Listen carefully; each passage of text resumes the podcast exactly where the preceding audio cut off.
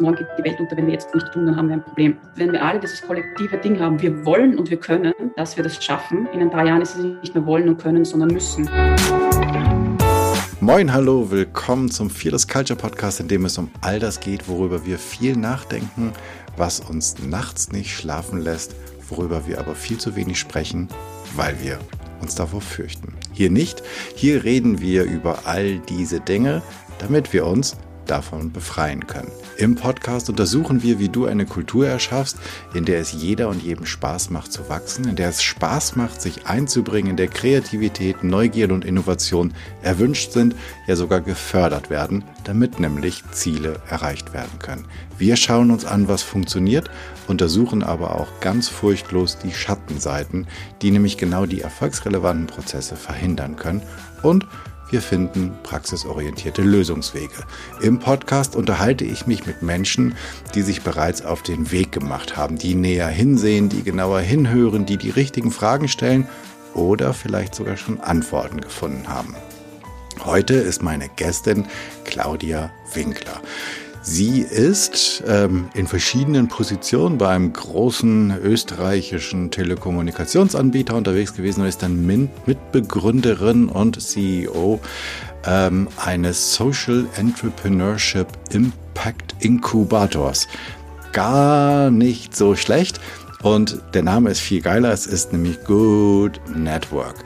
Und sie machen viele, viele coole Sachen. Sie sind eine der ersten europäischen zertifizierten B Corpen Organisationen und was das alles ist und wie sie nachhaltige Transformation in die Gesellschaft bringen wollen und in die Wirtschaft. Darüber sprechen wir uns, aber bevor ich die ganze Zeit laber, sage ich Claudia, vielen Dank für die Zeit, die du nimmst. Herzlich willkommen, stell dich doch unseren ZuhörerInnen noch einmal selbst kurz vor. Hallo zusammen, hallo Jan freue mich sehr, dass ich heute hier bin. Äh, ich habe jetzt ganz begeistert der Einleitung zugehört. Also wäre ich noch halb so cool, wäre schon, wär schon toll. Äh, es war jetzt viel, was du gesagt hast. Ich glaube, die Sachen, die vielleicht hängen bleiben bei euch, wenn ihr zuhört äh, oder die mich ausmachen, ist das Thema Innovation, Impact, das heißt Beitrag für unsere Gesellschaft auf sozialer und ökologischer Seite und ähm, Unternehmerin. Ich war nicht immer Unternehmerin, wie du beschrieben hast, ja, war ist mein Hintergrund Corporate. Das heißt, ich habe eigentlich eine klassische Corporate Executive Karriere hinter mir, habe aber irgendwann einmal vor fünf, sechs Jahren beschlossen, meine Energie dafür einzusetzen, einen Beitrag für eine Zukunft zu leisten, die für uns alle lebenswert ist. Und wir haben uns entschlossen, Impact Incubation zu machen. Das heißt, wir machen Projekte, wir gründen Unternehmen, äh, und machen Projekte im Bereich Nachhaltigkeit, soziale und ökologische Nachhaltigkeit, um damit einen Beitrag zu den nachhaltigen Entwicklungszielen der Vereinten Nationen zu leisten. Das war jetzt vielleicht ein bisschen definierter. Wir machen da viele Projekte. Und was du erwähnt hast, ist der nachhaltige Mobilfunkanbieter Good Mobile. Das ist unser mutigstes Projekt. Das ist Mobilfunk in Deutschland und Österreich. Und damit waren wir die erste B Corp-zertifizierte, das erste B Corp-zertifizierte Telekommunikationsunternehmen in Europa. Und äh, das bedeutet, dass wir nach den höchsten sozialen und ökologischen globalen Standards operieren. Und ich freue mich sehr, dass ich heute hier sein darf und unsere Philosophie ein bisschen teilen darf, weil unser Ziel mit dem, was wir tun, ist, ähm, anderen Leuten eine Inspiration zu geben, wie denn unsere Welt ausschauen könnte, wenn wir aus herkömmlichen Bahnen ausbrechen. Genau, und dieses, ich muss ja, ich habe das im Vorgespräch schon gesagt, ich habe irgendwann von dieser Möglichkeit, also ihr alle habt die Möglichkeit, mit der nächsten Vertragsverlängerung eures Mobilfunkanbieters in Deutschland und Österreich richtig was Gutes zu tun. Als ich das gelesen habe, habe ich gedacht, das kann einfach nicht wahr sein, dass das geht. Super coole Geschichte. Ähm, es gibt jetzt, bevor ich dich jetzt frage, kannst du noch mal ganz kurz erzählen, was eine B Corp ist? Ähm, würde ich gerne einsteigen mit der Frage nach der Fearless Culture, also eine Kultur, in der es keine ohne wenig Furcht gibt. Hast du eine Idee davon, wie so etwas aussieht? Kennst du das? Hast du es mal erlebt? Zum Glück ja. Ich arbeite mit einem Team, wo wir, glaube ich, diese Fearless Culture täglich leben. Für mich geht es da um Veränderungsbereitschaft und Ausprobieren für viele, die zuhören, ist vielleicht, wow, die hat in jedem Hund, in jedem Dorf einen Hund, die macht so viele Sachen. Äh, seltsam. Für uns ist das genau das, was uns antreibt, dass wir in vielen verschiedenen Bereichen ausprobieren können, wie wir einen Beitrag leisten. Oft funktioniert es, manchmal funktioniert es nicht und das ist auch voll okay. Und diese Möglichkeit, dieses Ausprobieren, wie wir eine lebenswerte Zukunft schaffen können mit unserer Energie und unserer Leidenschaft, das ist das, was Fearlessness für mich ausmacht. Also das, wenn man es in Startup-Sprache spricht, die Prototyping-Kultur. Einfach Sachen raushauen, schauen, ob es resoniert. Wenn es resoniert, weitermachen und wenn die Idee nicht funktioniert, einfach zugeben, sagen, das war es nicht, lasst uns das nächste Ding probieren. Ich glaube, in der Startup-Sprache sagt man sogar pivotieren dazu. Das ist ein Prozess, den man lernen muss. Das kommt nicht intuitiv. Das ist ein Mindset-Thema. Wenn man 20 Jahre in einem Konzern gearbeitet hat, dann geht es sehr viel um Ziele erreichen, gerade rennen, so schnell wie möglich. Und ich war ziemlich gut in diesen Sachen. Und es war eine ziemliche Umstellung, Sachen ausprobieren zu können. Aber ich glaube, das ist eine Kultur, die uns alle weiterbringt und äh, die Möglichkeit, mit verschiedenen Brillen auf Probleme zu schauen und da Lösungen zu entwickeln, ist für mich Fearless Culture. Sehr cool. Und wie lernt man das? Wie, wie, wie, wie funktioniert dieses, ich glaube, das heißt ja, das, das, das äh, schöne neudeutsche Wort heißt dafür Unlearning. Also wie kommt man aus diesem schneller, höher, weiter dahin nach dem Motto, oh geil, ausprobieren, funktioniert nicht, macht nichts, nächstes. Ja, indem man lernt und auch Fehler macht und schmerzhafte Fehler macht. Das ist die eine Geschichte. Also ich glaube schon auch, wenn man probiert, mit herkömmlichen Ansätzen neue Probleme zu lösen und sich schwer tut, auf die Schnauze fällt, dann kommt man vielleicht auf die Idee, dass man es anders probieren muss. Und das andere Thema ist, sich diversen unterschiedlichen Meinungen auszusetzen, seine Idee, seine Ansätze challengen zu lassen von Leuten, die einen komplett anderen Hintergrund haben als man selber, die mit einer ganz anderen Brille auf das Problem schauen und die Impulse, die man da bekommt, zulassen. Und der erste Schritt ist zulassen, sobald man zulässt, lernt man einfach extrem viel, wie man anders auf Probleme schauen kann. Aber Unlearning war, glaube ich, für mich der härteste Part, so Shift von Corporate to Entrepreneur, äh, weil wenn man etwas so tief verinnerlicht hat und auch erfolgreich war in dem, was man getan hat, ist es nicht so einfach, die alten Muster loszulassen. Das heißt, es bedeutet auch sehr viel Arbeit an einem selber und sich ständig hinterfragen und zu sagen, warum agiere ich in dieser Situation so, wie ich agiere? Und eigentlich müsste man genauso, wie man neue Skills lernt, Unlearning lernen. Also es mhm. ist auch ein Mindset, ein Skillset, das man eigentlich begleitet am besten lernen kann. Mhm. Ähm, kannst du teilen, was für dich vielleicht nicht, was, was der härteste Fail war? Also wo du halt echt gedacht hast, oh, jetzt hat es mich echt gerissen. Ähm, ich glaube, jeder von uns, der Startups gemacht hat und das erste Startup mal launcht, ähm, das sogenannte Valley of Death. Also du startest dein Unternehmen, bist total euphorisch und sagst, Wahnsinn, es wird großartig. Und am Anfang bekommst du ganz am Anfang ein bisschen lächeln, dann stellst du Geld auf, dann bekommst du Zuspruch und denkst, es wird großartig. Und dann dauert es relativ lange, bis die großartige Idee tatsächlich wieder Geld zurückfließen lässt. Und diese Phase ist sehr, sehr, sehr, sehr lange, sehr, sehr schmerzhaft. Gibt es einen coolen Spruch von Ben Horowitz, das ist ein ähm, Startup-Investor in den Vereinigten Staaten. Der hat gesagt, when I was a startup CEO, I slept like a baby. I woke up every five minutes and cried. Und unglücklicherweise, das ist wirklich das Gefühl, dass man in diesem Tal der Tränen hat. Und das ist eine ganz furchtbare Zeit. Nichtsdestotrotz, wenn man es dann geschafft hat oder auch nicht geschafft hat und den, Stoppschild, den Stopp gezogen hat, es ist eine Zeit, die man nicht missen möchte, weil sie einen resilient macht. Äh, wir haben das bei uns im ersten Startup gehabt. Das war eine harte Zeit. Wir haben es irgendwie geschafft. Es war nicht einfach. Es ist auch für die Teamkultur sehr schwierig, solche Phasen zu durchlaufen. Äh, und als jetzt zum Beispiel Corona kam, war das für uns easy, weil wir haben das andere schon geschafft. Also quasi, wenn du sowas mal durchlebt hast und irgendwie damit zurechtgekommen bist, egal was dein Outcome ist, macht dich das einfach resilienter und bringt dich einfach weiter. Mhm. Äh, ja, aber ich glaube, dass dieses naiv hineingehen und zu denken, ich bin sicher nicht das Unternehmen, das fehlt und dann knapp vor der Kurve zu stehen, schaffe ich es oder schaffe ich es nicht, war definitiv eine sehr, sehr, sehr, sehr große Herausforderung, mit der ich so nicht gerechnet habe. Mhm. Du hast gerade einen, finde ich, wichtigen Punkt angesprochen. Das eine ist ja, wenn du diejenige bist, vielleicht mit ein, zwei anderen zusammen, die das Ganze sich ausgedacht hat und nach vorne bringt, dann okay, aber du hast ja dann auch noch ein Team hinter dir, also Leute, die du irgendwann mit an Bord geholt hast, die quasi auch karrieretechnisch eine Wette auf dich abgeschlossen haben. Ähm, und das eine ist ja, wir können es jetzt Ego nennen oder Leidenschaft, wenn das enttäuscht wird oder in den Knick geht, das ist, das ist ja schon eine ordentliche Aufgabe, dann gerade zu gehen. Und dann hast du noch, keine Ahnung, drei bis 30 Leute, die, denen du allen erzählen musst, ja, Freunde, ähm, ihr habt alle auf mich gewettet oder auf uns gewettet, ist verloren. Oder ist, ist, ist, ist, ist wirklich ein harter Prozess und wir haben gedacht, wir sind in drei Monaten durch, wir brauchen nochmal drei. Macht ihr mit? Und wir brauchen euch aber, aber bitte macht mit. Was sind das für Skills? Was, ist, was, was lernst du da? Was musst du da mitbringen, um das vernünftig hinzukriegen?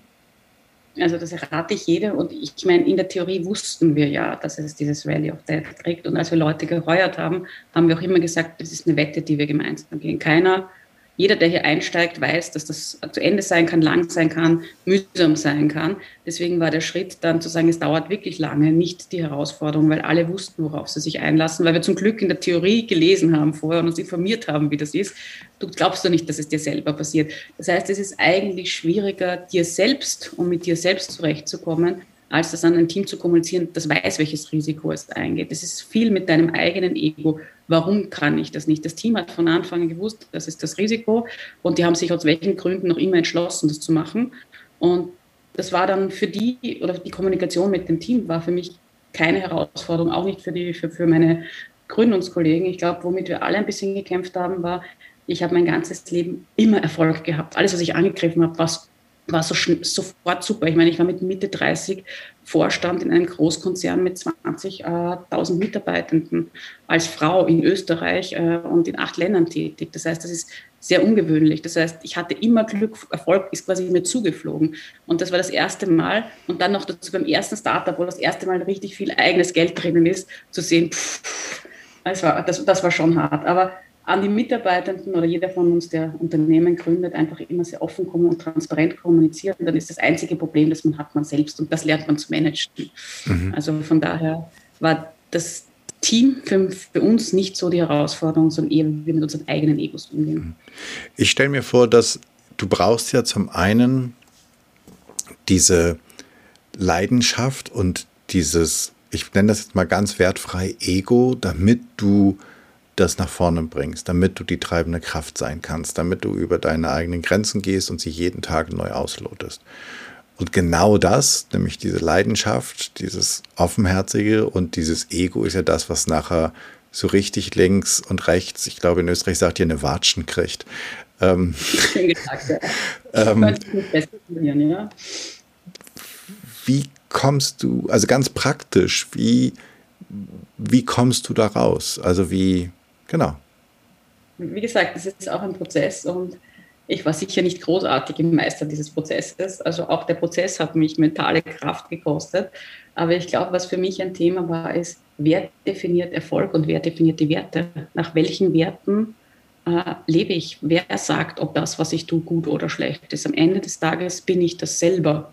Und am Ende des Tages definiere ich, ob ich Ziele erreicht habe oder nicht. Und das müssen keine Ziele sein, die derzeit von der Gesellschaft anerkannt werden. Es muss nicht immer um Wachstum, Geld und äh, ich weiß nicht, das größere Auto, das größere Haus und was auch immer gehen, sondern Erfolg kann, und das ist für mich sehr stark so, auch die Möglichkeit sein, Sachen zu beeinflussen.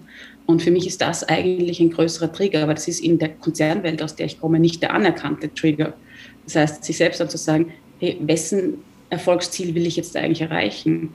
Ist das ein, das mein Umfeld sieht oder ist es mein eigenes? Und die, die Erkenntnis zu sagen, eigentlich geht es nur um meine eigenen Dinge und es ist egal, macht es dann auch einfacher und schöner.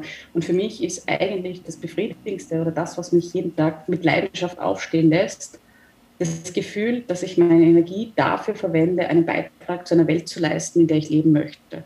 Und der kann jeden Tag unterschiedlich ausschauen, aber ich für mich kann jeden Tag bestimmen, in welcher Welt ich leben möchte. Und ich tue alles, was in mir ist, um das so zu gestalten. Und das, das motiviert mich und es ermöglicht mir, meine Energie weiterzuhalten. Weil egal wie schwierig die Phasen in den unterschiedlichen Projekten sind, das, das treibt mich. Das macht mich jeden Tag fröhlich, dass ich das kann und dass ich mir die Freiheit herausgenommen habe, das zu tun. Mhm. Ihr habt jetzt, ich mache jetzt einen kleinen Shift, ähm, Du hast jetzt mit deiner Kollegin Alice Schmidt zusammen ein Buch rausgebracht, das heißt The Sustainability Puzzle.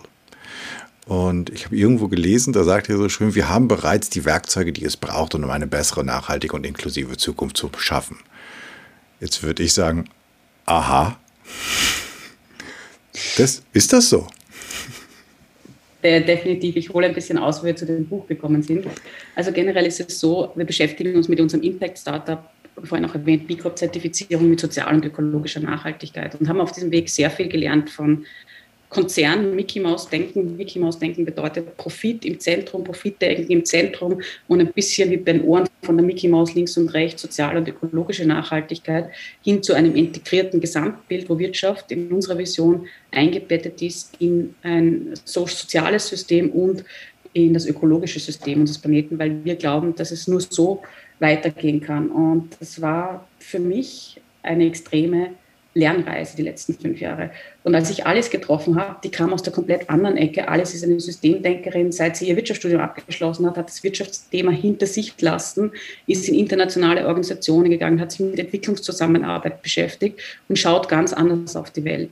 Und in diesem Buch haben wir beide versucht, unsere Perspektiven zusammenzulegen, zu sagen, okay, ist eine nachhaltige Welt möglich? Und wenn ja, wie, was für Beispiele gibt es? Und im Prozess wir haben mit sehr vielen Leuten international gesprochen, sind wir, haben wir dargelegt quasi, dass es tatsächlich so ist. Und wir sehen sechs Puzzlesteine, die wir als sehr wichtig erachten, um eine nachhaltige Zukunft zu gestalten. Und die kennen wir alle. Das eine ist Klimaschutz. Ich meine, jeder weiß, wie man das Klima schützen muss. Es ist nicht eine Silver Bullet, sondern es sind viele verschiedene Maßnahmen, die wir alle Unternehmen, Governments, aber auch per Privatpersonen beitragen können. Das andere ist ein Kreis, Kreislaufwirtschaft, Wirtschaft nicht linear denken, sondern im Kreislauf, nachhaltiges Unternehmertum, nachhaltiger Konsum, Technologie als Katalysator und der sechste Puzzlestein ist Fair Play, also schauen, dass es sozial gerecht ist. Und wenn wir diese Puzzlesteine zusammenbringen, dann schaffen wir es, eine nachhaltige Zukunft zu machen. Das klingt jetzt alles sehr abstrakt, aber in so einem Buch haben wir tatsächlich für jedes dieser Themen Handlung, Handlungsempfehlungen, was wir tun können. Und die gibt es wirklich. Das sind Sachen, über die wir als Menschheit seit 20, 30, 40 Jahren reden. Ich meine, der Klimawandel ist nichts Neues. Im Buch erwähnt Alice, die ebenfalls Mitte 40 oder Anfang 40 ist. Äh, sie hat bereits mit 13 Jahren in der Schule einen Film über Klimawandel gemacht und am Ende im Nachspann kamen die Lösungen. Und diese Lösungen sind äh, keine äh, fossile Energie zu verwenden, sondern umzusteigen auf Renewable Energie, Müll zu reduzieren. Das sind alles Sachen, die wir alle wissen und trotzdem nichts tun. Und wir haben in diesem Buch versucht, nochmal darauf hinzuweisen. Und unser großer Call to Action in dem Buch ist eigentlich nicht nur zu sagen, hey, die Lösungen gibt, sondern bevor wir in die Lösungen gehen, lasst uns rausgehen und aus unterschiedlichen Perspektiven auf das Problem schauen, weil wir in einem sehr starken Silo-Denken leben. Und wie können wir die unterschiedlichen Brillen und Perspektiven zusammenlegen, damit diese Puzzlesteine zusammenklicken und wir alle gemeinsam an den richtigen Ecken und Enden der Lösungen arbeiten. In Summe ist es ein sehr optimistisches Buch, weil wir wirklich davon ausgehen, dass es machbar ist. Aber wir müssen anfangen zu arbeiten. Und jeder von uns kann bei sich selbst beginnen, in dem Unternehmen, in dem er Verantwortung trägt, aber auch als ähm, ja, Bürger, äh, indem er einfach auch für die Sachen, die ihm wichtig sind, aufsteht, äh, sich an Grassroot-Aktivitäten beteiligt, auf die Straße geht, die richtige, äh, die richtige politische Entscheidung trifft bei Wahlen. Und somit können wir alle beitragen. Und es ist möglich, es ist schaffbar, wir müssen nur wollen. Und das Wollen ist das Problem, glaube ich, an dem wir jetzt, wenn wir über Fearless Culture reden, stehen, weil Veränderung ist immer was, was nicht alle anspricht. Und wir stehen aber vor der Herausforderung, dass wir eine der größten sozialen und ökologischen Transformationen der Geschichte der Menschheit schaffen müssen. Und ähm, ja, wir müssen so viele Leute wie möglich mitnehmen und diesen Wake-up-Call, dass etwas zu tun ist, der wird zum Glück schon gehört. Und jetzt geht es darum, wie wir das tun können. Mhm. Also ich plaudere kurz aus dem Nähkästchen für, für, für dich, liebe Hörerinnen und lieber Hörer. Ähm, als wir angefangen haben, habe ich zu Claudia gesagt, das wird so ein bisschen schwierig, weil eigentlich ich hinter alles, was, was Claudia sagt, wahrscheinlich irgendwie einfach nur Ja sagen könnte oder nicken könnte sozusagen und dann würdet ihr eigentlich gar nichts hören. Ähm, und ich mache jetzt so ein bisschen den, den, also auch da würde ich denken, ja, auf jeden Fall, aber wir tun es ja nicht. So, also zum einen, ich, ich habe, ich weiß nicht vor wie vielen Episoden, ähm, den Link findest du auch gerne in den Shownotes, habe ich mit, mit Lotte vom Bridge and Tunnel gesprochen. Das ist ein Hamburger äh, Startup, die ähm, sozusagen Klamotten recyceln, die mit, mit Jeans-Resten, also mit Denim-Resten vornehmlich arbeiten, die ähm, auf den unterschiedlichsten Ebenen sowas machen. Ähm, und da haben wir halt auch über, über, über Fair Fashion und Sustainable Fashion und sowas gesprochen. Also zum einen ist das ja auch so ein bisschen was, das muss man sich leisten können. So, also nicht jede Familie in Deutschland und Österreich kann sich Bio-Essen leisten und nicht jede kann den Sustainable aus ähm, nachhaltig gefertigter Bio-Baumwolle ähm, Sweater kaufen.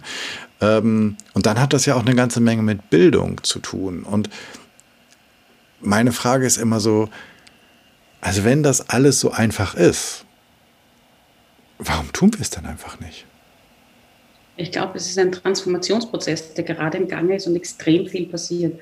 Und Corona war definitiv ein Katalysator, dass viele äh, Bewegungen, die im Hintergrund schon da waren, jetzt immer mehr sichtbar werden. Es gibt aus Deutschland ganz positive Zahlen. Ähm, letztes Jahr im April wurde eine Studie durchgeführt. Äh, da haben mehr als 80 Prozent der Deutschen gesagt, nach Corona wollen sie nachhaltiger leben. Und ich glaube, was uns Corona gezeigt hat, ist, dass wir mit weniger können. Ja, du mögst vielleicht recht haben, wobei ich dir nicht 100 Prozent zustimme, dass Fair Fashion teurer ist. Aber warum muss ich Fair Fashion kaufen? Der erste Schritt sollte sein, brauche ich das überhaupt? Also brauche ich das 27. T-Shirt auch, wenn es fair ist? Also das heißt, nachhaltig denken heißt ja nicht immer nur, den Konsum durch eine nachhaltige Alternative äh, ersetzen, sondern Konsum generell zu hinterfragen. Was brauche ich, damit es mir gut geht? Und was mache ich nur, weil mir die Gesellschaft, die Werbung, Marketing, ich bin eine Marketingfrau, ich mache seit 20 Jahren Marketing, äh, ein Bedürfnis vermittelt, das ich vielleicht gar nicht habe und versuche das zu stillen. Das heißt, Nachhaltigkeit per se bedeutet nicht teurer nachhaltiger Konsum und unnachhaltige Produkte durch äh, nachhaltige Produkte zu ersetzen. Im ersten Schritt bedeutet das ein Umdenken in der Einstellung zu Konsum. Reduce, äh, refuse, reduce und dann erst Reuse und Recycle und all diese Sachen. Das heißt, es fängt viel weiter vorne an. Und das ist eine Bewegung, die eigentlich sehr verstanden wird. Also ähm, viele Fashionketten haben jetzt das Thema, dass sie auf der Umsatzseite Herausforderungen haben und das versuchen durch die Preisgeschichte zu reduzieren. Viele von den jetzt etablierten Fair Fashion Ketten haben schon im Hintergrund Struggles. Und ähm, ich bin gespannt, wie sich das in vier, fünf, äh, nicht Fair Fashion, ähm, Fast Fashion, wie sich das in vier, fünf Jahren äh, verändern wird. Gerade das Thema Mode ist zum Beispiel ein Thema, wo sich auf der Regulierungsseite sehr, sehr viel tut. In Frankreich und Dänemark und seit einer Woche, glaube ich, auch in den Niederlanden ist es so, dass äh, Fashion-Unternehmen äh, Mode zurücknehmen müssen. Das bedeutet, dass die komplett ihr Geschäftsmodell überdenken müssen. Weil wenn du das Zeug wieder zurücknehmen musst und recyceln musst, dann musst du auch ganz andere Preise machen, musst du dir überlegen, wie du deine Produkte überhaupt designst. In Deutschland ist auch ein Gesetz äh, auf dem Weg. Das heißt, da tut sich sehr, sehr, sehr, sehr viel, dass man vielleicht nicht sieht, wenn man nicht in diesem Bereich ist, aber das durchaus positive Signale sind. Auf politischer Ebene der europäische Green Deal. Ähm, da sind sehr viele Sachen, die die Welt wie Unternehmen agieren, beeinflussen werden. Für Ökoaktivisten vielleicht noch nicht genug, aber definitiv wichtige Schritte, die hier passieren. Und dadurch wird die Welt Schritt für Schritt nachhaltiger. Das heißt, ich glaube, es ist ein Thema, wo man selbst ansetzen kann, indem man sein Verhältnis zu Konsum verändert. Es ist aber auch äh, wie wir, was wir von unseren Regierungen erwarten, wie sie regulieren und wie wir Regierungen dazu bringen, so zu regulieren, dass wir gar nicht in die Verlegenheit kommen, unnachhaltige Kaufentscheidungen zu treffen, weil es die Produkte vielleicht gar nicht mehr gibt und da die Verantwortung nicht bei uns als Konsumenten liegt, zu entscheiden zwischen einem nachhaltigen Bio-Baumwollding und einem unnachhaltigen Ding aus Plastik, weil das unnachhaltige Ding aus Plastik, auch aus welchen Gründen auch immer, nicht mehr im Handel ist. Entweder weil die Rückführung und äh, Vernichtung des Dings zu teuer ist für das Unternehmen oder weil es einfach verboten ist, sowas zu machen. Und mit diesen Hebeln kann sich definitiv was verändern. Und Fashion ist so ein Beispiel, das ich immer gerne rausnehme, weil es jeder begreift. Also Nahrung, Fashion, das sind so Sachen, da kann man mit jedem drüber reden, mhm. weil jeder ein Gefühl dafür hat. Naja, bei, bei, bei, bei Fashion haben wir halt häufig das Problem, dass ähm, es gibt ja irgendjemanden, der, und ich nehme das jetzt ganz plakativ raus, der in Bangladesch dieses Billig-T-Shirt aus Kunststoff fertigt. Und indem ich jetzt sage, ich mache quasi die Konsumverweigerung, indem ich es nicht mehr kaufe, weil ich es eigentlich nicht brauche, ähm, hat ja der arme Bangladeschi dann nichts mehr zu tun und seine Familie kein Einkommen. Ja, aber der arme Bangladeschi sitzt auch auf dem Müllberg, der von unserer Fast Fashion irgendwo nach Bangladesch verschippert wird und hat vielleicht, hätte vielleicht ein besseres Einkommen, wenn das nicht so ist. Das ist ein Thema, das sehr, sehr oft gebracht wird. Ich schüttel immer nur den Kopf dazu, weil ich finde, das ist die falsche Art zu denken. Äh, wir finden immer neue Business Opportunities, wenn alte weggehen. Und zum Beispiel die nachhaltigen Entwicklungsziele der Vereinten Nationen, das haben die Vereinten Nationen ausgerechnet für Leute, die einen Business-Hintergrund haben wie mich, ist das extrem faszinierend, äh, haben ausgerechnet, dass das Geschäftspotenzial, die Business Opportunities aus den nachhaltigen Entwicklungszielen 12 Billionen Dollar ist. Wenn man sich des Themas äh, Ernährungssicherheit, Gesundheit, Bildung, äh, Energie annimmt, dann kann man auch sehr viele neue Geschäftsmodelle entwickeln. Und wer sagt, dass Geschäftsmodelle und äh, Produkte, die wir entwickeln, unnachhaltig sein müssen. Wir stecken die Energie in die Entwicklung von Produkten, dann können wir sie doch gleich so designen, dass sie positiv sind. Ich design seit 20 Jahren Marketing und Produkte und ich verwende meine Energie jetzt darauf, äh, Sachen zu machen, die eine positive Wirkung haben. Wenn ich das kann und ich bin jetzt nicht besonders intelligent, toll oder anders, dann kann das eigentlich jeder von uns. Und jeder von uns kann diese Entscheidung treffen, wie er, für welche Unternehmen er arbeitet, welche äh, Maßnahmen er ergreift, welche Produkte, welche Projekte er in seiner Firma vorantreibt. Und wir haben alle die Möglichkeit und damit können wir die, einen Beitrag leisten. Und wenn die Leute in Bangladesch äh, keine ähm, Fashion mehr machen, vielleicht haben wir ein Geschäftsmodell gefunden, gibt sehr, sehr schöne Beispiele, Social Plastic, wo die Leute dann dafür incentiviert werden, dass sie Plastik ähm, Meer sammeln und dieses Plastik zurückgeführt wird in den Recyclingzyklus die Leute dafür Geld kriegen, ein Einkommen haben und wir haben alle den Vorteil, dass wir einen grüneren Planeten haben. Also man kann diese Geschäftsmodelle und die Möglichkeiten ja auch so denken. Und ich bin ein Optimist und ein Opportunity-Denker und da sind so viele Opportunities und äh, wir brauchen nur den Output unserer Energie verändern. Wohin geht unsere Energie? In was Unnachhaltiges? Warum? Kann genauso ins Nachhaltige gehen. Die Energie verwende ich. Ob ich es jetzt für was Positives oder für was Planetenschädliches verwende, ist unsere Entscheidung. Und wir haben es in der Hand. Also ich mache natürlich sozusagen einfach da einen Haken hinter und äh, für mich bleibt halt immer, ich, also wir waren jetzt gerade bei Fashion, wir können jetzt in die Automobilindustrie gehen. Das ist ja sozusagen Deutschlands Herzschrittmacher, wenn man ähm, so will, die äh, eine unglaubliche Beharrungsenergie hat, ähm, anstatt selber Treiber etwas Neuen zu werden. Und es gibt ja auch Management oder, oder äh, Techniken, wie kill, kill Your Darling, also wo es immer darum geht, dass man, früh, dass man eigentlich selber anfangen sollte, sein bestes Produkt durch ein neues zu zerstören, indem man sich überlegt, was ist eigentlich nicht so toll daran. Und dann würden wir selbst dahin kommen. Und äh, ich bin ein Riesenfan von all denen, die es tun. Frag mich immer, wenn das Ganze wirtschaftlich interessant ist, warum machen dann das nicht die anderen? Oder ist es das Modell, dass es die Kleinen braucht, die es ausprobieren, dass sie quasi das sozusagen die, die, die Prototypen-Unternehmen sind und wenn sich dann irgendetwas als, okay, könnte funktionieren, dann wird es massenkompatibel und andere können es übernehmen. Genauso sehe ich das. Also das ist die Theorie der sozialen Innovation, dass das genauso funktioniert, dass wir im Moment in einer Zeit des Wandels viele verschiedene Prototypen brauchen und die, die sich durchsetzen können, skaliert werden.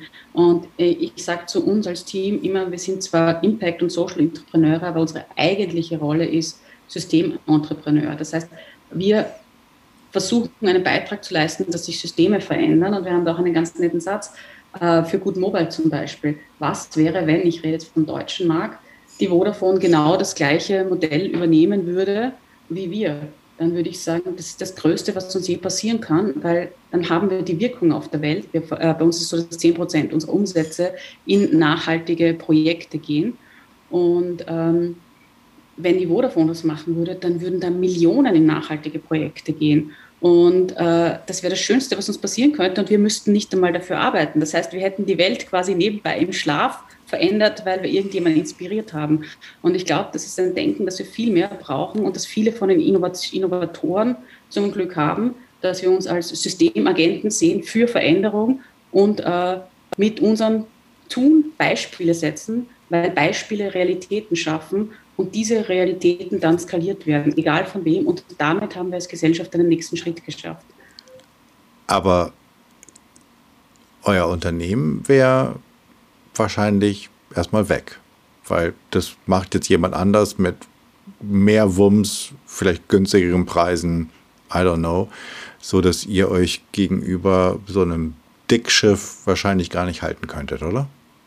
Und da hast du das Thema, was ist deine Rolle? Wie siehst du dein Business? Ich finde, ein sehr schönes Beispiel ist Patagonia. Patagonia ist eine nachhaltige Kleidungsmarke und die könnten sagen, wir sind im Business, äh, Kleidung zu machen. Die sagen von sich selbst, we are in the business to make a better world, also eine bessere Welt zu machen. Und genauso sehen wir das auch. Also bei Good Network und in allen unseren anderen Unternehmen haben wir das Ding, wir glauben daran, dass wir eine nachhaltige Zukunft gestalten können. Und die Wege sind vielfältig. Einer der Wege ist Mobilfunk, aber das ist noch nicht der letzte Weg. Es gibt so viele Wege für uns, wo wir unser Wissen einbringen können. Und ähm, von daher, ja, wenn es jemand anders macht, gibt es für mich tausend Möglichkeiten, das ähm, sich, sich in anderen Bereichen zu verwirklichen. Ich sehe nicht, dass die Arbeit für mich ausgeht und die Möglichkeiten. Und ähm, natürlich ist es wichtig, dass das Unternehmen sich selbst trägt und jetzt nicht äh, Geld verliert, aber das hat man ja nach einiger Zeit dann hoffentlich geschafft oder wenn man das Modell übernimmt, findet man wahrscheinlich einen Weg hinaus. Das heißt, von daher ähm, glaube ich, ist es immer, wie siehst du deine Rolle als Unternehmen, was ist dein Ding? Und wir haben einen offenen Purpose und deswegen passt in unserem Purpose sehr viel. Wir betreiben zum Beispiel auch eine nachhaltige Engagement-Plattform in Kooperation, ein Joint Venture mit der Caritas Wien, äh, was ein ganz anderes Business ist. Wir beraten äh, soziale Organisationen im Bereich Digitalisierung, weil wir dort einen Hebel sehen, aber auch klassische Organisationen im Bereich Nachhaltigkeit, weil wir dort einen Hebel sehen. Das heißt, wir machen Projekte, wo wir das Gefühl haben, da können wir unser Wissen gut einbringen. Und dadurch ist unser Geschäftszweck offen. Und sollte Good Mobile wegfallen, gibt es 100 andere Sachen, die wir machen können. Und dieses Denken finde ich eigentlich ein sehr schönes Denken, weil dadurch kommen wir weiter als Gesellschaft. Und ähm, vielleicht ist das für Leute, die Wirtschaft studiert haben, ein ganz krasses Thema. Ich habe auch Wirtschaft studiert, weil äh, es ja sehr lange die Doktrin gab, the business of business is business. Uh, warum machst du Business? Damit du deine Shareholder reich machst. Mhm. Uh, de facto ist dieses Denken, und das sagen nicht nur ich, sondern sagen viele führende Wirtschaftswissenschaftler, ich empfehle an der Stelle sehr gerne Kate Robert und Donut Economics, dieses Denken ist veraltet. Das beruht auf alten Glaubenssätzen und alten Regeln, die so nicht mehr funktionieren. Das lässt das ganze Thema uh, Verhaltensökonomie weg. Äh, und ist eigentlich, bildet eigentlich nicht die Realität ab. Und dieses Wirtschaftssystem bringt uns dazu, dass wir eigentlich immer nur wachsen, wachsen, wachsen wollen, äh, was dann zu den Konsequenzen führt, die wir jetzt haben, den drohenden Klimawandel, ihre, steigende Ungleichheit. Und diese Sachen können wir bekämpfen, also verändern, wenn wir das System als Ganzes hinterfragen. Und da komme ich jetzt wieder meinen ersten Schritt, hinauszoomen, schauen, was wirklich ist, mit verschiedenen Perspektiven auf die Probleme schauen und da sagen, okay, es braucht Veränderungen und Adaptionen und dann mit diesem Ding auf äh, Modelle schauen. Und wenn man das so macht, dann hat man überhaupt kein Problem, dass man den Purpose von seinem eigenen Unternehmen breit definiert und sagt, okay, wenn das eine nicht ist, dann habe ich genügend Möglichkeiten, das andere zu machen. Aber es ist eine ganz andere Art zu denken, die, als ich die ersten 20 Jahre meiner Karriere hatte. Weil da ging es mir um Competition, gewinnen, möglichst viel für mein Unternehmen rausholen. Und naja, in, de, in, dein, in, dem ersten Teil deiner Karriere warst du ja auch lohnabhängige Angestellte. Ähm, mhm. Und im zweiten Teil deiner Karriere bist du ja selbstständige ähm, Mitgründerin, Mitinhaberin. Und ich stelle mir gerade die Frage, okay, das ist aus Organisationssicht und auch aus ähm, Gründer- oder Inhabersicht ist das okay, aber was bedeutet das jetzt für die Welt der lohnabhängig Beschäftigten? Also wenn ich jetzt... Äh, also da würde ich mir auch keine Sorgen machen. Bei euch in Deutschland gibt es ganz coole Beispiele, ähm, wie Unternehmen sich selbst gehören und Unternehmen einen Purpose verschrieben sind und nicht Gründern und Gründerinnen. Und Mitarbeiter haben ja auch mehr Chancen, wenn das Unternehmen einen breiten Purpose hat, als einen engen Purpose. Also von daher äh, heißt ja das eine, nur weil es nicht ist so wie immer, oh Gott, die, die in Good Mobile gearbeitet haben, haben dann keinen Job mehr, aber die können vielleicht in einem anderen Ding weiterarbeiten. Wir arbeiten ja an dem gleichen Zweck und du brauchst ähnliche Skills für diese Themen. Das heißt, das ist ja äh, fluid und es ist eigentlich eine Bereicherung für Leute, für lohnabhängige Mitarbeitende, wie du das so schön genannt hast. Ja, das, das äh, sind sie einen ja. Breiten, einen breiten Zweck haben. Und ähm, das heißt, das hat nicht nur mit Gründern zu tun, sondern idealerweise ist dieser Purpose etwas, der das ganze Unternehmen ähm, treibt und die Leute, die an Bord sind, sind von dem gleichen Purpose getrieben. Und natürlich ist es leichter, eine Organisation auf der grünen Wiese hinzustellen, als eine herkömmliche Organisation mit 20.000, 30.000 Mitarbeitern zu transformieren. Das, das gebe ich ohne weiteres zu. Ich denke nur, dass äh, Monolithen, die sich nicht verändern, äh, früher oder später eine Herausforderung haben werden. Je nach Industrie wird es dauern und manche werden das vielleicht in den nächsten zehn Jahren gar nicht haben. Andere werden schneller disruptiert. Mhm. Wenn man sich nur die Banking-Industrie anschauen oder viele andere Industrien, wo, es ist, wo kein Stein mehr auf dem anderen bleibt, wo Mitarbeiter, die seit 30 Jahren fixe Jobs haben, jetzt keine Jobs mehr haben, weil sich die Industrie per se verändert. Und deswegen äh, Unternehmen, auch Monolithen, werden sehen, dass es Transformation braucht und ein Purpose ist etwas, was eine Transformation treiben kann. Und wenn ein Unternehmen einen breiten Purpose aufstellen kann, dann schafft es auch Mitarbeitende mitzunehmen, wenn das Unternehmen die Geschäftsfelder verändert.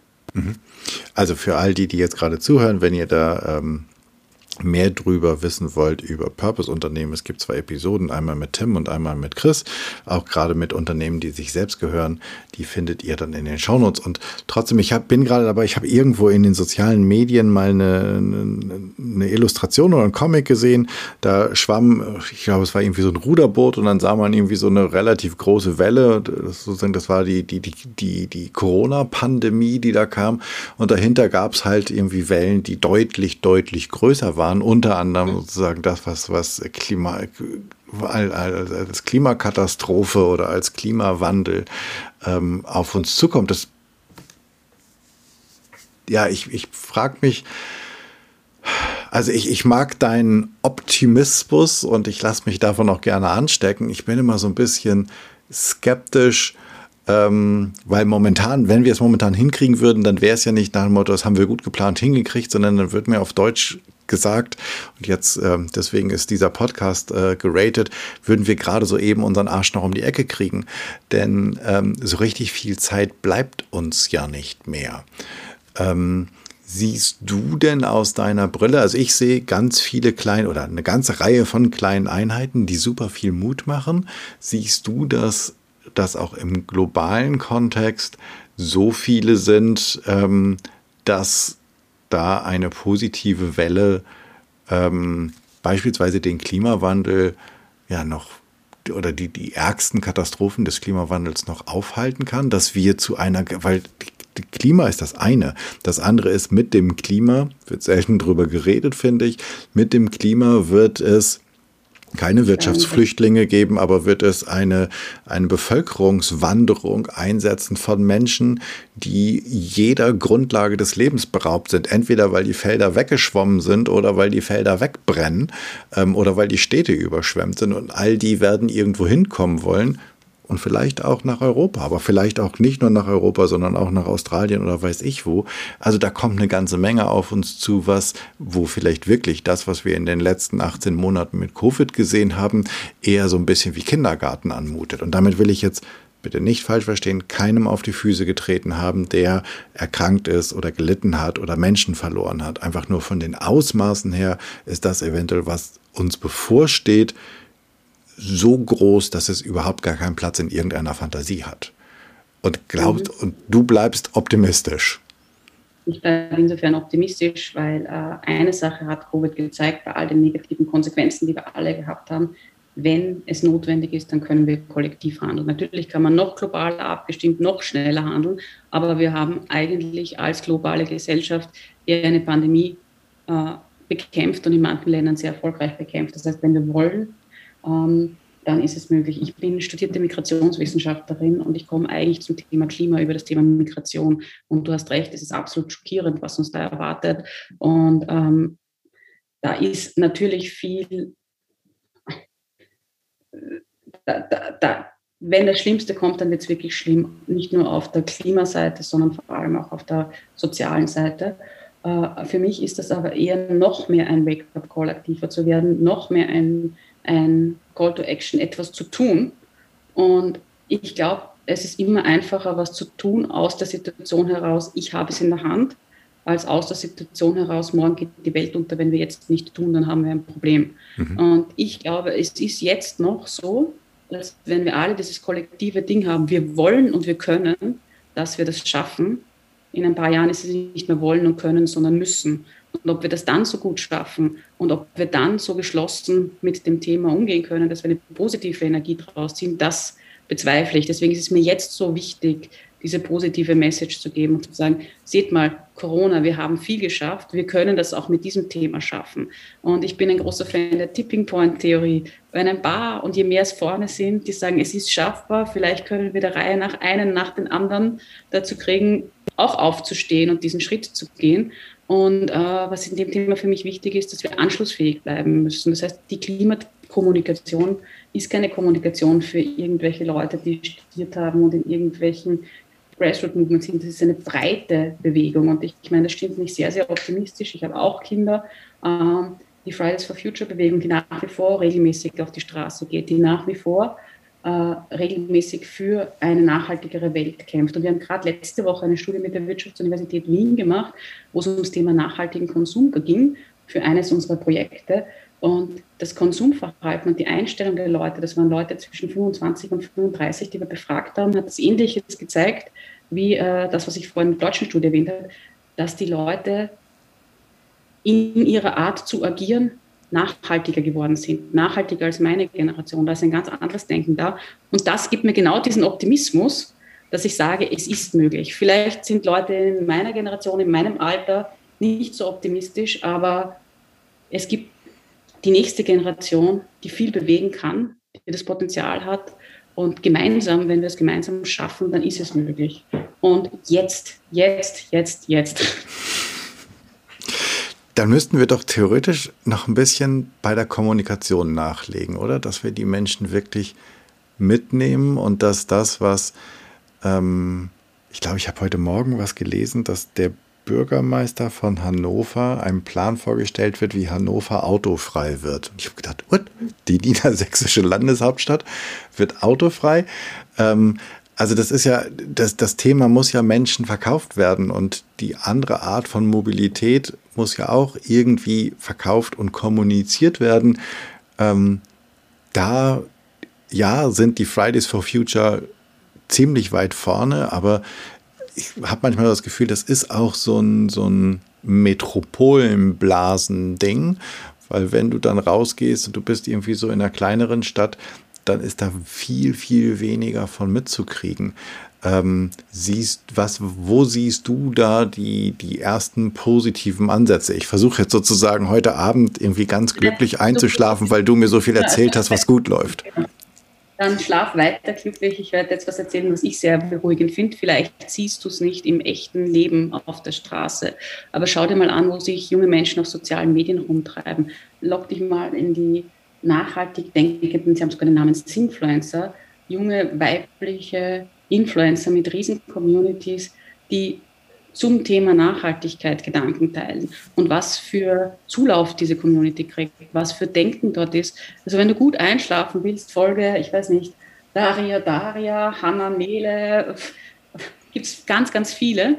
Und das ist die Generation, die äh, die nächste Generation wird und wie die denken und wie die auf Sachen durch, äh, zugehen, stimmt mich extrem optimistisch. Das heißt, nur weil du es nicht auf der Straße siehst, heißt das nicht, und es sind auch durchaus Leute, die ich glaube, Hammer kommt von Usedom aus einem kleinen Dorf. Mhm. Also von daher, auch dort gibt es diese Leute und die vernetzen sich halt jetzt auf andere Art. Die sind vielleicht nicht äh, am Hauptplatz sichtbar, aber sie sind online aktiv und dort sichtbar.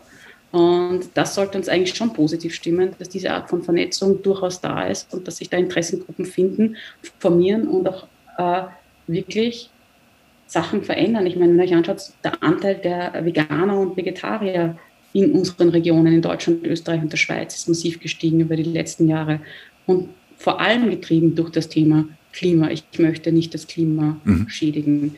Äh, das ist nur ein Beispiel, aber das gibt es in ganz vielen Bereichen, so kleine Beispiele, wo man sieht, Veränderung ist da und Veränderung ist möglich. Und in diesen Communities, damit du noch besser schläfst, wird Veränderung positiv verkauft. Und das finde ich sehr schön. Deswegen mag ich diese Communities sehr gerne. Auch wenn ich wahrscheinlich der älteste Teilnehmer in diesen Communities bin. Das ist okay. Also das ist, das, ein, das ist ein Teil an diesem Podcast, den ich, den ich wirklich zu schätzen weiß, dass ich ganz viel mit Menschen wie dir, aber auch mit ganz vielen jungen Menschen ähm, in, in Kontakt bin und denke so, wow, die Welt ist echt nicht verloren. Da kommt eine Generation nach, die, ähm, die tun mehr als ein bisschen reden in irgendwelchen wissenschaftlichen Zirkeln, die handeln wirklich. Wenn ich jetzt anfangen will und ich, ich höre uns jetzt zu, ähm, und ich denke, ja, ich würde das machen. Trotzdem müssen wir ja noch, also auch wenn ich irgendwie den richtigen Purpose gefunden habe für mein Unternehmen, was sind, wenn ich, wenn ich ähm, nachhaltig ein nachhaltiges Unternehmen gründen will, wenn ich nachhaltig gründen will, wenn ich beitragen will zur notwendigen, guten Transformation, was sind für dich so die wesentlichen Punkte, auf die ich ganz schnell achten muss? Also das erste Ding ist, rauszoomen sehen, dass die, der absolute Fokus auf meine eigene Bottomline nicht das Ziel kann, sein, sein kann, sondern dass ein Unternehmen äh, mehr ist als nur sein, sein Profit. Und was ich jedem empfehle, bevor sich auf die Reise gibt, ein paar augenöffnende Publikationen zu lesen. Für mich ist, ich habe es vorhin schon erwähnt, Kate Rappert, äh, Donut Economics definitiv so ein Ding. Oder manchen Leuten ist vielleicht John Elkington bekannt oder zumindest das Prinzip der Triple Bottom Line, wo es darum ging, soziale, ökologische und ökonomische Perspektive in Einklang zu bringen. Der hat auch ein neues Buch veröffentlicht, wo er gesagt hat, die Triple Bottom Line als Managementkonzept ruft er zurück, weil die gilt nicht. Die war eigentlich falsch, weil sie Unternehmen dazu beruhigt hat, weiter so zu machen wie jetzt. Wir brauchen ein holistisches Denken. Und wenn man sich einfach diese zwei Bücher, das sind keine langen Bücher, durchliest und aufmacht und zulässt, dass da eine andere Art von Denken da draußen durchaus ist, dann kriegt man schon so viel Inspiration, Information, dass man automatisch sein jetziges Denken beginnt zu hinterfragen. Und wenn man dann noch aufmacht und Diskussionen mit Leuten führt, die eine, einen anderen Erfahrungshintergrund haben über sein Unternehmen, dann hat man, glaube ich, den ersten wichtigen Schritt geschafft, nämlich indem man zulässt, dass es andere Möglichkeiten und Perspektiven gibt. Und dann kann man sich Schritt für Schritt vorhandeln, dann kann man sich überlegen, was ist der richtige Weg für mein Unternehmen, was ist der Purpose, welche Art von äh, sozialen und ökologisch nachhaltigen Strategien muss ich implementieren. Aber das Erste ist überhaupt einmal für sich selbst zu erkennen, dass es Veränderung braucht. Und da sind wir noch nicht immer. Mhm. Wir kommen langsam dorthin, dass es mehr vom braucht es Veränderung zum welche Veränderung braucht es geht. Aber jeder von uns ist auf einer Reise und ist es auch okay, wenn jemand jetzt erst am Anfang der Reise steht und einfach hier zuhört und sich denkt, boah, das ist alles seltsam, was die da reden, damit kann ich gar nichts anfangen, aber sich ein Buch nimmt und einmal informiert, damit ist schon sehr, sehr viel passiert. Und natürlich empfehle ich an der Stelle auch unser Buch, das Sustainability Puzzle, weil wir in dem Buch versucht haben, sehr zugänglich äh, das Thema aus unterschiedlichen Perspektiven äh, zu beleuchten und einen holistischen, ein holistisches Bild von Nachhaltigkeit zu schaffen. Und einfach mal in das Thema einsteigen, ist, glaube ich, ein erster wichtiger Schritt. Die Links zu den Büchern findest du alle in den Shownotes. Welchen Fehler sollte ich, wenn ich nachhaltig gründen will, nicht machen?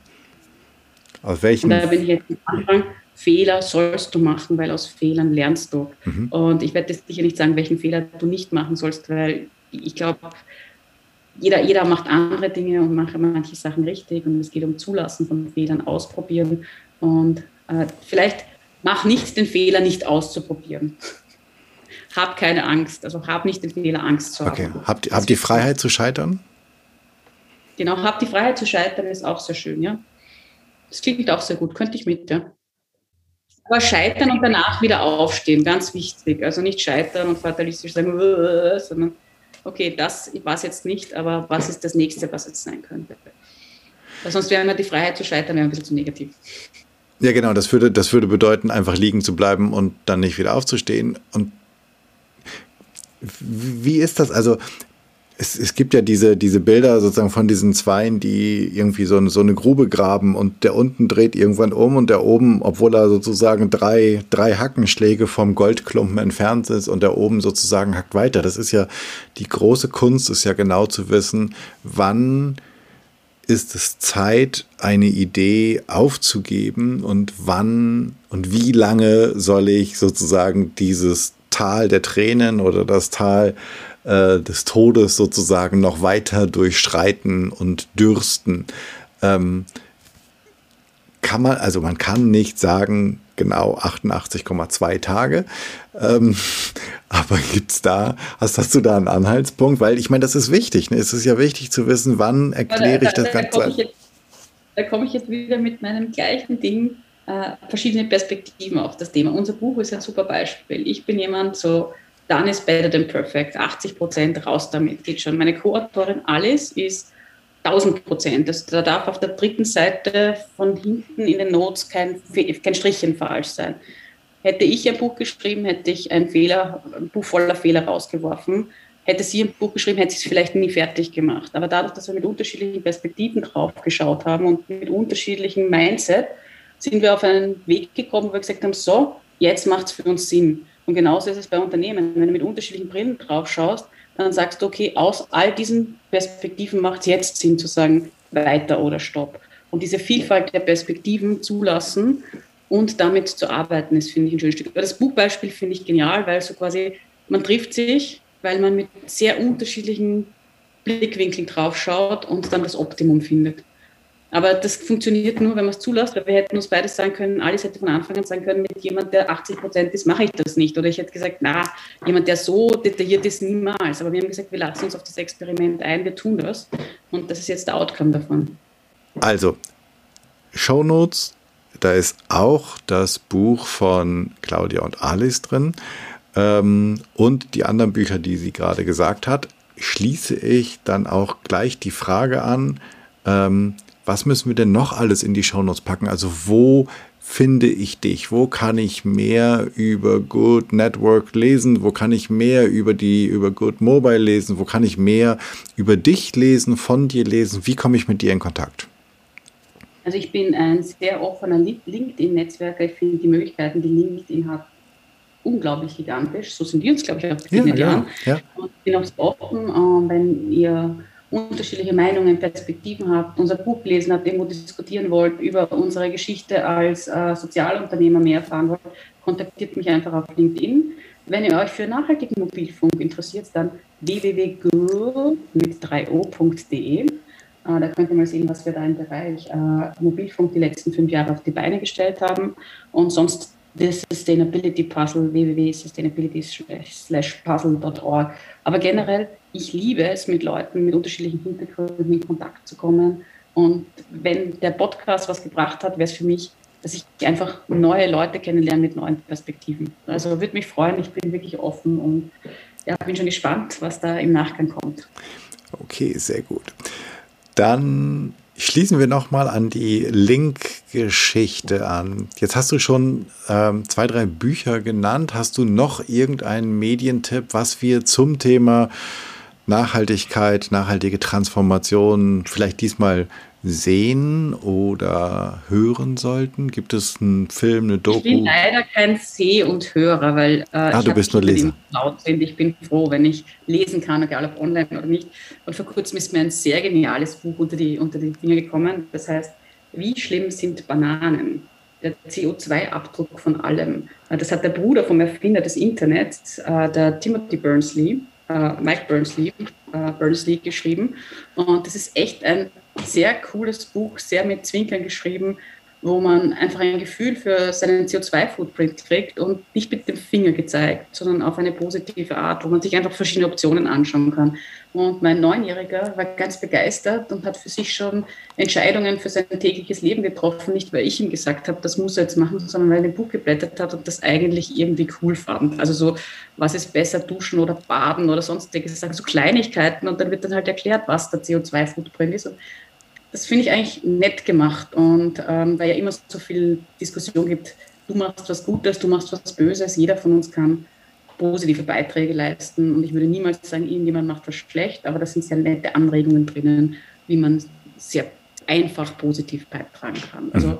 wie schlimm sind Bananen von äh, Mike Berners-Lee, nettes Buch. Sehr cool. Wenn ich eine Bühne baue und ich lade dich ein, vor 100 Leuten zu sprechen, ähm, worüber möchtest du reden und wen soll ich einladen? Ich, ich, würde dich bitten, dass du äh, eine Panel-Diskussion machst und alle diese Vordenker und Autoren von all diesen Büchern, die ich hier in mein Regal setze, einlade und dass ich mich ins Publikum setzen darf, weil ich mich auch gerne inspirieren lasse oder von mir aus mittendrin mitdiskutiere. Äh, ich glaube, viele von denen habe ich schon erwähnt, aber es gibt noch zahlreiche andere. Und äh, ja, ich finde immer die am inspirierendsten, die am weitesten weg sind, von wo ich starte. Und der Weg dorthin ist dann für mich spannend, wie ich dann verstehe, warum die so ticken, wie sie ticken. Und das wäre es für mich. Okay, es ist mal eine echte Herausforderung. Und wo wir bei Herausforderungen sind, wo wir bei Herausforderungen sind, ähm, welche Challenge gibst du den Zuhörenden mit für die nächste Woche, bis die nächste Episode rauskommt? Was sollen wir anders machen? Was sollen wir neu machen? Jetzt habe ich, glaube ich, das 500. Mal in diesem Talk gesagt, Kollaboration, unterschiedliche Perspektiven. Such dir eine Person, die mit ihrer Meinung am anderen Spektrum ist, zu einem Thema, das dich interessiert und geh in den Diskurs und hör einfach mal zu, was die Sachen sind, die da auftauchen. Und vielleicht findest du Argumente und Aspekte aus einer anderen Perspektive, die deine eigene Perspektive bereichern. Ich glaube, das ist relativ einfach. Jeder von uns hat, weiß Gott, wie viele soziale Interaktionen am Tag. Such dir mal eine aus und such nicht Leute, die so denken wie du, sondern Leute, die anders denken und versuch dir da mal Inspiration zu holen. Und nicht verurteile die Meinungen von denen, sondern schau, was von dem, was die anderen sagen, ist für dich brauchbar. Puh, gut. Dann haben wir jetzt. dann haben wir jetzt echt was zu tun, würde ich sagen.